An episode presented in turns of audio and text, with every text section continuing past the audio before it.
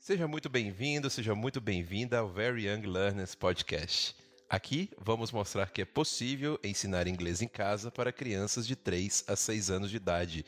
Eu sou Marcelo Fernandes. E eu sou Roberta Maldonado. Para relembrar, no nosso último podcast falamos do período sensível da linguagem, que vai de 0 a 6 anos de idade. Falamos de Mogli, o menino lobo, e o verdadeiro menino lobo, essa semana vamos falar sobre o período sensível da ordem.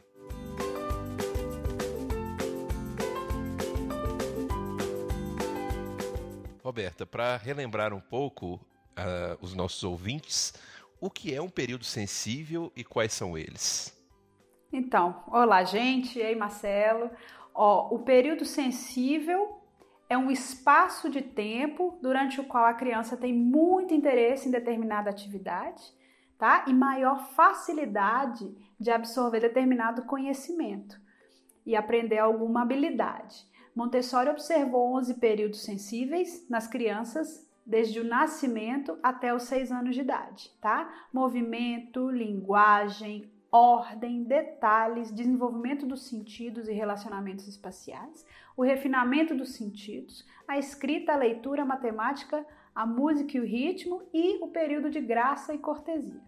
É muito difícil determinar exatamente quando um período começa e termina, mas ela estipulou um guia que eu prometi e passando para os nossos ouvintes semanalmente. Né? E essa semana nós vamos falar do período sensível da ordem, já que semana passada nós falamos do período sensível da linguagem. Tá, então vamos começar com a primeira pergunta. Roberta, o que é o período sensível da ordem? O período sensível da ordem é o período de tempo, né, mais ou menos entre o zero e os cinco anos de idade, mas com um pico nos dois anos de idade, o período em que a criança tem uma sensibilidade muito grande à ordem, tá? A ordem do ambiente, a ordem da rotina dos eventos e ela tem uma, uma ela anseia por consistência, tá? Ela quer botar a ordem no caos interior, como a gente já falou antes, e para isso ela precisa prever o que vem. Então a criança ela tem uma necessidade de colocar as coisas no lugar que ela acha que as coisas precisam ficar, normalmente o lugar que ela já viu a coisa antes, e, e é um período difícil, porque é frustrante para a criança. Ela, tá, ela vive no momento, né? Então, uma criança que, por exemplo, vê um copo no lugar diferente do que ela está acostumada, ela vai tentar colocar esse copo no lugar. E é muito difícil para os adultos entenderem que isso é um período que passa, que é muito intenso e que é muito importante ajudar a criança a passar por ele, né, respeitando essa necessidade que ela tem de colocar as coisas no lugar. Tá, mas isso aí a gente está falando de disciplina, não? Qual, qual, a diferença entre ordem e disciplina? Tem, tem diferença ou, ou, ou é a mesma coisa? Olha, nós vamos falar um pouco mais sobre esses três pilares do, do, desse período de sensibilidade, da ordem, porque a criança que não passa e por esse período de forma saudável, que não, não é dada a, a possibilidade de seguir os seus instintos, de colocar as coisas em ordem, ela dificilmente vai ser uma pessoa disciplinada. Porque essa, esse período da ordem, ele ajuda a criança a organizar o, né, os pensamentos, a rotina, o lugar das coisas, e isso no futuro cria uma pessoa, inclusive, mais flexível, porque ela sabe que uma vez que as coisas saem do lugar, ela pode colocá-las de volta no lugar. E deixa a criança com uma sensação de, de poder, de controle do seu ambiente, sabe? Isso é, tem muito a ver com disciplina, né? Ela começa a se sentir responsável pelo ambiente dela. Ah, entendi. Legal. Você se lembra de alguma história prática de algum aluno seu de que nessa, nesse período sensível da ordem? Um caso mesmo do dia a dia que aconteceu? Eu presencio diariamente essa necessidade da ordem. Tá? Eu presencio as crianças tampando as canetinhas e colocando no copinho, e quando a outra derruba o copinho, elas ficam nervosas. Eu, eu noto essa necessidade das coisas estarem no lugar que elas deveriam estar. E eu noto mas isso é, é, é super claro. Quando eu não sigo a rotina que eu tenho das aulas de inglês, elas começam a fazer as coisas que a gente normalmente faz. Elas, tipo, me ignoram. tipo, eu chego e começo a contar uma história antes de cantar a musiquinha do, do, de Hello, Hello, né? Que a gente faz no começo. Elas falam, mas e, mas e Hello, Hello? Elas sentem aquela, tipo, tá faltando, como assim? Sabe? São coisas que a gente não, não, não espera de uma criança, se você não convive com as crianças. Né? Eu acho que criança tem uma, uma fama de ser bagunceira, de não ter disciplina. Elas são as pessoas mais ordenadas e disciplinadas que você pode conhecer. Tá, então pegando o gancho, é, explica pra gente então por que respeitar essa ordem é tão importante. Bom, como respeitar qualquer outro período sensível leva a criança ao seu desenvolvimento é, completo, né? Bom, voltando aqui, ó, os períodos sensíveis são instintos, são períodos de tempo que a criança está super apta a desenvolver uma habilidade. E nós estamos falando do período sensível da ordem. É a época que a criança está mais apta a criar disciplinas internas, a entender como o ambiente funciona e a se sentir segura, uma vez que ela tem controle sobre esse ambiente, para arriscar coisas novas. Então, para a criança ser uma pessoa segura, ela precisa saber onde ela está pisando, vamos, vamos dizer assim. Então, sua pergunta, repete para mim? É porque respeitar essa ordem é tão importante, né? Para os pais, né? Porque é importante os pais respeitarem essa. Sim, o pai, a mãe, é as pessoas, os cuidadores, os professores também, são os guardiões da criança e, e, e são as pessoas mais importantes nesse processo. Porque permitir que a criança viva esses períodos, permitir que a criança experimente as coisas que ela precisa experimentar, que ela siga o seu instinto, depende do adulto. Preparar o ambiente adequadamente, respeitar essas necessidades, às vezes até as birras da criança, não se impor, não ser tirano. Não estou falando de não, não, colocar regras, nada disso, que inclusive regras são essenciais num período de ordem, que é quando a criança entende que para tudo tem ordem, para tudo tem hora, sabe? Mas os adultos, é, é, se eles não respeitam, eles vão ter problemas não só durante a infância, porque as crianças vão se mostrar extremamente frustradas, dificilmente são, é, ficam tranquilas, felizes, brincando sozinhas, estão sempre chateadas com alguma coisa ou entediadas porque não foi dada a elas a oportunidade de organizar suas próprias coisas, sabe? E mais adiante, adolescentes bagunceiros, indisciplinados, mais uma vez insatisfeitos, né? Uma frustração que vem que eles não sabem de onde. E às vezes foi uma fase não respeitada. É, entendi. Então tem até uma pergunta aqui que eu ia fazer para você que é justamente isso a longo prazo, né? O que que acontece? Então isso quer dizer que se não respeitar esse período sensível, pode ser que lá na adolescência ou adulto isso possa refletir de uma maneira negativa? Olha, eu não tenho acesso a nenhum estudo que diz, ok, essa criança, na época do período sensível, da ordem, é, não foi permitido a ela organizar as coisinhas dela, é, não foi permitido a ela devolver as coisas para o lugar, a casa que ela vivia era extremamente bagunçada, então ele hoje como adulto é assim, eu não posso te dizer porque eu não tenho acesso a esse tipo de estudo científico, tá?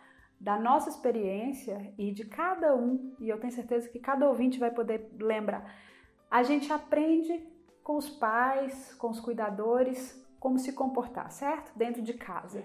Eu, por exemplo, a minha mãe, sempre antes de trabalhar, jogava um monte de roupa em cima da cama. Eu me lembro disso claramente. Isso me incomodava profundamente. Isso virou, é, é, assim, com o tempo tinha sempre alguém, né? A funcionária a doméstica que ia lá e limpava, organizava tudo. E aquilo era um hábito da minha mãe. Aquilo me incomodou a ponto de eu lembrar disso até hoje. Eu falo, gente, por que, que isso me incomodava? a minha caminha estava sempre arrumadinha. Porque virou um exemplo para mim. E hoje isso é quase um trauma eu não posso ter nada em cima da cama. Meu marido, coitado, não pode deixar um short em cima da cama, que eu fico profundamente incomodada.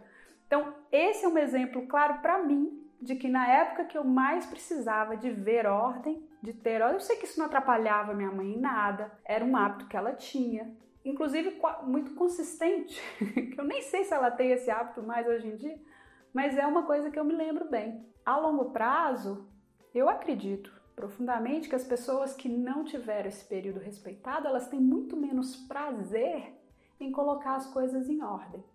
Tem menos prazer em ter uma disciplina rígida. Vejo comigo mesma, né? As épocas que eu estou mais disciplinada e seguindo a minha agenda da forma que eu planejei, eu fico muito mais feliz, muito mais contente, satisfeita.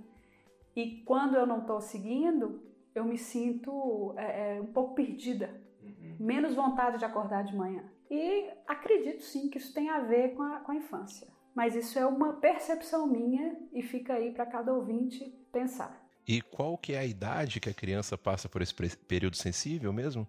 Do nascimento aos 5 anos de idade, tá? Não sei se foi é, do nascimento aos 5, mas o pico é aos 2 anos de idade, dos 2 aos 2,5, 2 aos 3, né? Isso varia um pouco de criança para criança, mas é quando Montessori percebeu que as crianças estavam mais ligadas e, e ansiavam mais por essa previsibilidade, saber o que vem depois, né? saber onde ficam as coisas. É uma necessidade de ordem, não só do ambiente, como do tempo, como do comportamento dos adultos. Saber como eles vão se comportar e ter uma consistência. Tá, você chegou a falar sobre os três pilares, você chegou a comentar sobre os, os, os três pilares desse período sensível da ordem, o que que, o que que isso significa? É exatamente isso, o ambiente, o tempo e o comportamento dos adultos. Ou seja, o ambiente, para tudo tem que ter lugar, tem que ter lugar para tudo. A criança, ela anseia por isso. E ela vai tentar colocar as coisas no lugar. Vocês vão perceber. Às vezes elas vão dar birra, porque alguma coisa que ficava num determinado lugar foi mudado de lugar e, e ela não pode voltar isso para o lugar e muita, tem adultos que não percebem que é por isso que a criança está nervosa. O ambiente é o primeiro, aí nós temos o tempo. O tempo é a rotina, tá? A criança precisa saber a hora que ela vai fazer as coisas com antecedência. Você imagina uma família que cada dia almoça num horário diferente. Essa criança não vai dormir bem. É tudo interligado. Especialmente para o adulto já é. Para a criança é mais ainda. Porque ela tem esse instinto, essa necessidade de saber o que vem depois. Então, ah, Roberta, mas assim, eu não estou preparando meu filho para o futuro, porque a vida, né, as coisas são, são acontecem. São dinâmicas. São dinâmicas, as coisas precisa, a criança precisa ser flexível. Ela só vai ser uma pessoa flexível se ela tiver, durante esse período, a experiência do que é ter ordem e disciplina, gente. A pessoa não sabe o que é ordem e disciplina se ela não teve um período em que as coisas funcionaram e que ela se sentiu segura. Ela vai levar essa segurança, essa sensação de segurança para o resto da vida. Então, quando ela tiver um período difícil, vamos dizer, nós estamos passando por um período de crise, né? O, o coronavírus chegou e mudou a vida das pessoas, né? Aqui na Europa muito mais do que em vários países, mas está chegando e aí isso é um período de crise. Se você sabe como a sua vida deve ser, tem sua disciplina, sabe que vai para o colégio, sabe que vai almoçar todos os dias, tá? você fica mais tranquilo de que isso vai passar e que vai tudo voltar ao normal. Se a sua vida já é uma zona, né? Isso eu tô falando sem julgamento nenhum, mas para uma criança que teve esse período respeitado, ele tem mais chances de ser um adulto flexível e melhor preparado para é, esses problemas que a vida oferece. E o que mais os pais podem fazer para ajudar a criança a desenvolver essa habilidade da ordem e principalmente sem se frustrar? Começou a contar o caso do berço, né? O caso de Maria Montessori. Então, é, puxando o gancho aí, conta pra gente como que os pais podem é, ajudar as crianças. Olha, respeitar esse instinto não é fácil, porque os pais também têm as suas próprias necessidades.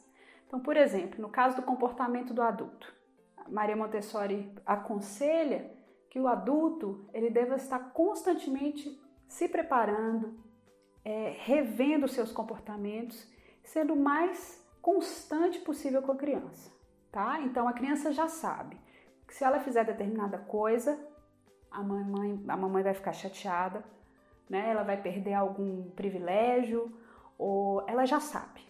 Isso ajuda para que ela nunca faça aquilo se ela não quer aquela consequência, certo? Se num determinado dia ela faz aquilo e a mamãe ou o papai não estão afim de, de, de seguir adiante com o que eles sempre fazem, pronto, quebrou aí uma regra da casa. A criança já começa a ficar perdida. Ela fala, então, então pode? Então não pode? Ela vai repetir isso, ela vai testar, ela precisa saber. É ou não é? Aquilo me leva a qual consequência? Então, essa consistência que os pais precisam ter, que os professores precisam ter no comportamento, na reação diante das ações das crianças, isso tem que ser constante. Isso é muito importante. Você pode reparar, as crianças estão constantemente testando. E não é porque elas estão fazendo pirraça. Não é porque elas estão te testando, elas estão querendo que você se sinta mal. Não é isso. É uma necessidade do ser humano de entender as regras do ambiente em que ele vive. Você, adulto, é a regra. Você é o exemplo, você é o guardião do ambiente e da rotina da criança. Então, sua responsabilidade é muito grande. Então, um dia que você está de mau humor, ou um dia que você está chateado, ou está doente, não está afim de lidar com aquilo, ainda assim você precisa respirar fundo e falar: não, mas normalmente eu faço isso, né? Então vamos seguir tá? Essas mudanças no nosso humor, elas não deveriam, da mesma forma que você vai para o trabalho, um pouco mal-humorado ou um pouco adoentado, e tenta manter a sua rotina e tenta manter o mesmo tratamento com seus colegas, assim é com as crianças. Ah, não, mas ele precisa me conhecer, precisa saber que tem dia que eu não estou bem. Ele vai saber. A gente não fica é, é a mesma coisa todo dia, mas existem alguns comportamentos que a gente precisa manter. E o ambiente Obviamente, ter lugar para tudo, dar à criança essa oportunidade de ter responsabilidade pelas coisas dela, de organizar as coisas dela ela mesma, de guardar os brinquedos ela mesma. Ah, Roberta, mas demora demais. Eu não tenho paciência, não dá tempo. Gente, isso é um investimento a longo prazo. Você tem paciência agora, nessa idade, até os 5, 6 anos de idade de esperar o seu filho arrumar no tempo dele, de dar incentivo, de não ficar, ah, não tá bom, não tá bom, e refazer o que ele faz. Você tem essa tranquilidade, essa paciência, lá na frente você vai ver o resultado. Vai ser um, um adolescente muito mais organizado, disciplinado, tá? Isso é um, um investimento a longo prazo. Nós estamos falando né, de ordem né, no momento que está acontecendo o caos mundial né, do, do coronavírus, né, que você já falou anteriormente. É, você tem alguma dica para os pais de como ajudar os filhos né, que, que estão passando por esse período sensível, né, nesse momento caótico? Tenho, e tem muito a ver com ordem. Né? As, as, os pais nunca viram isso antes, né? nenhum de nós passou por uma situação dessa antes na nossa vida, nem a criança, de ter que ficar em casa sem. Vários colégios já fecharam em alguns países, que é o caso de, da Espanha, que é onde nós estamos agora, a gente não pode nem sair na rua, né? Tem até uma multa. E é caro ser 1.500 euros se a polícia te pega na rua, se um motivo é, justo, né? Justificável, né? É, comprar comida, comprar medicamentos, né? Isso é só um adendo aqui para uhum. quem porque a, a, a Espanha está sofrendo primeiro que todos os outros, né? Logo depois da Itália, a Espanha que está sofrendo mais com, com, com essas medidas. Tudo bem, faz parte, a gente precisa seguir mesmo. Mas o em casa, nós entendemos, né? A gente precisa ficar em casa para não contagiar outras pessoas, se tiver, para não ser contagiado, para o sistema de saúde aguentar o, o tranco. As crianças elas não entendem. Você pode explicar quantas vezes você quiser, mas elas vão se esquecer, né? Essa a gravidade da coisa, ela, ela vai perdendo a gravidade à medida dos dias que a criança precisa ficar confinada em casa. Então, desde o começo, os pais já têm que estar tranquilos, têm que se planejar muito bem para dar continuidade à educação das crianças em casa, porque a gente não sabe quanto tempo isso vai durar. A educação da criança especialmente nesse período dos 3 aos 6 anos de idade, ela é fundamental. A criança está aprendendo muita coisa todo dia, tá? Com relação à coordenação motora, fina, grossa, a, a, a mente matemática está se desenvolvendo agora e cada semana é muito valiosa. Passar tempo com os pais é a coisa que elas mais adoram. Então você pode é, é, balancear essa falta do convívio com os, com os coleguinhas, com os amigos, lugares abertos para passear e correr que a criança precisa muito, você não vai poder fazer isso. Você vai contrabalancear com esse, com esse contato de vocês, que ela provavelmente não tem no dia a dia, né? Os pais trabalham, estão sempre ocupados, então nesse período, se os pais estão trabalhando de casa ou estão saíram do trabalho, pararam de trabalhar por um período, você pode contrabalancear e pode virar um, um, um período muito interessante para a criança, até muito prazeroso. Mas para isso, os pais precisam deixar claro que não é férias, tá? Isso tanto para as crianças quanto para os adultos. Tempo de tela, o mínimo possível. Tenha uma lista. Isso aí eu acho que ajuda demais. Por quê? Você vai favorecer a criança a tomar, a ter responsabilidade pela rotina dela, ajudar os pais a não terem que ficar o tempo todo, tá na hora de fazer isso, tá na hora de fazer aquilo, porque na escola é o fluxo, a rotina na, nas escolas a gente mantém uma rotina muito rígida, porque as crianças com o tempo, como eu já falei antes, elas começam a fazer isso por elas mesmas, elas não precisam nem que a gente fale nada. Elas se acostumam, elas sentem prazer em ter uma rotina e elas seguem. Então, se você, com a criança, no primeiro dia, já que não vai ter escola, tá? Primeiramente, Brasil ainda, muitas escolas abertas. Já tem algumas fechadas. É, já tem uma notícia que agora, nessas próximas semanas, já vão fechar as escolas por um período determinado. E depois estender se necessário. Estender se necessário. Bom, então, então já foi dada a notícia. Eu sei que muita gente se preocupa muito, vai ao supermercado e faz os estoques e tal. Você precisa ter um estoque de Além do, papel, é, além do papel higiênico. Mais importante do que o papel higiênico é ter um estoque de tintas, papéis, coisas, cartolina, coisas que você usa com a criança para fazer trabalhinhos, tá, gente? Especialmente as crianças de 3 a 6 anos de idade. Elas precisam se ocupar com coisas significativas, interessantes, coisas diferentes do que elas já fazem na escola também você pode, você pode colocar mil coisas divertidas nesse tempo. Isso vai fazer sua vida muito mais fácil, tá? Vai diminuir o tédio da criança e vai aumentar o laço que você tem com ela. Mas enfim, uma lista no primeiro dia que a criança não for mais ao colégio, vocês vão se sentar, de preferência todos os membros da família, e criar uma lista da rotina da criança. Essa lista vai ter uns quadrinhos grandes, sabe? Para a criança poder ir lá e fazer o X cada vez que ela realizar aquela, aquela atividade no dia, vai ter o horário. Café da manhã e o horário. As crianças mais velhas, você pode até fazer isso também, se elas estiverem aprendendo as horas, coloca o relógio próximo, que isso ajuda muito, nunca mais ela vai esquecer.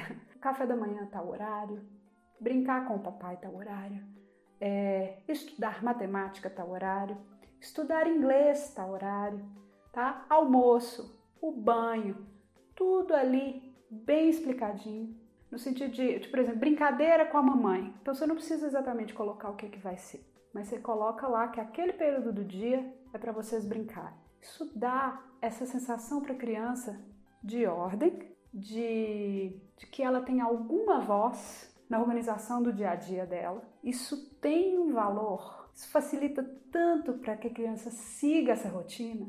Da mesma forma que quando a criança faz parte do cozimento de alguma coisa, tipo, se ela ajuda a cortar um, um, um legume, ela tem muito mais chances de comer, isso a gente sabe que acontece. A mesma coisa é quando ela prepara a própria rotina. Então, se ela não escreve ainda, você pode deixar que ela faça os desenhos, a hora de escovar os dentes, a hora de tomar o banho. E é ela que vai lá fazer o X cada coisa que ela, que ela realiza no dia. Isso pode ter um efeito maravilhoso. Por favor, se você fizer isso em casa, conta pra gente se funcionou, tá? Isso, isso facilita muito, especialmente para os pais que não convivem com a criança todos os dias e não querem ter que ficar nessa, né, nesse sofrimento de vamos tomar banho, todo mundo tomar banho, tomar banho, ah, não quero, não quero. Você não vai precisar fazer isso. A criança vai começar a te perguntar as horas. Você vai ver, elas começam, e que horas são? Tá na hora? Tá quase na hora. Já tá na hora? Já tá na hora? Eles começam a ficar. Né? É, uma, é uma gamificação, se você pensar, né? A gente transforma atividades rotineiras num jogo divertido. Uhum. Ah, interessante, bacana. Gente, então é isso. Finalizamos o 14 episódio já do Very Young Learners Podcast. Passou rápido. É o segundo, né? É o segundo período sensível. É, faltam ainda nove, que vão ser os próximos podcasts. E se você tiver qualquer dúvida, sugestão, é, envia pra gente no Instagram, por e-mail, né, por qualquer forma. E é isso. Muito obrigado. Muito obrigada, gente. Abraço. Abraço.